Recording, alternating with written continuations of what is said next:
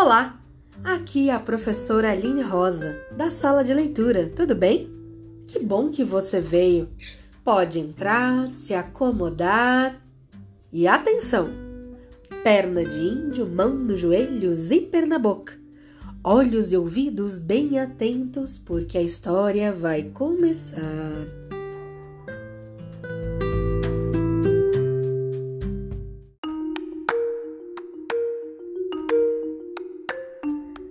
Sabia que algumas espécies de gafanhotos sabem nadar?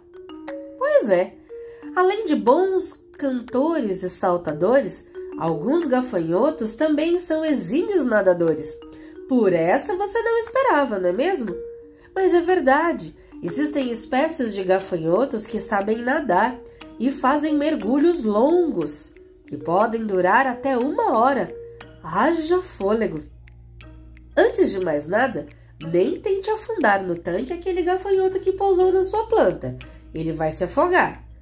Vamos frisar mais uma vez que apenas algumas espécies apresentam essa habilidade. Os gafanhotos nadadores desenvolveram características físicas específicas, e uma delas é ter o terceiro par de pernas, achatados, que favorecem os seus movimentos embaixo da água. Para segurar a respiração durante tanto tempo, esses gafanhotos semiaquáticos também precisam de outra adaptação. Os seus espiráculos, que são orifícios, pequenos buraquinhos por onde entra o ar, têm pelos maiores do que o normal. Assim, esses animais mergulham no exato momento em que afundam suas cabeças, eles fazem duas bolhas de ar, uma em cada lateral do corpo, entre o abdômen e as pernas. Enquanto estiver embaixo d'água, ele retirará o oxigênio exatamente dessas bolhas. Os pelos maiores dos espiráculos ajudam a segurar a bolha de ar junto ao corpo do gafanhoto. E por que será que esses gafanhotos mergulham? Veja que, que, que curioso! Essas espécies passam a vida nos aguapés, que são as plantas que vivem na borda dos rios, lagos, brejos. As mães gafanhoto colocam seus ovos dentro dos cabos destas plantas e os filhotes, depois de nascer, continuam lá, alimentando-se dessas plantas aquáticas.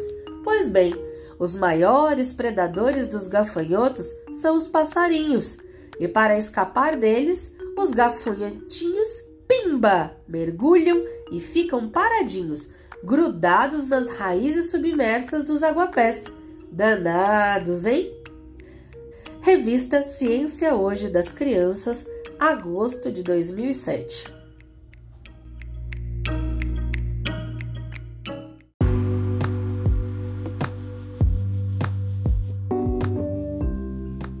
E essa foi mais uma história que entrou por uma porta e saiu pela outra. E quem quiser, que conte outra.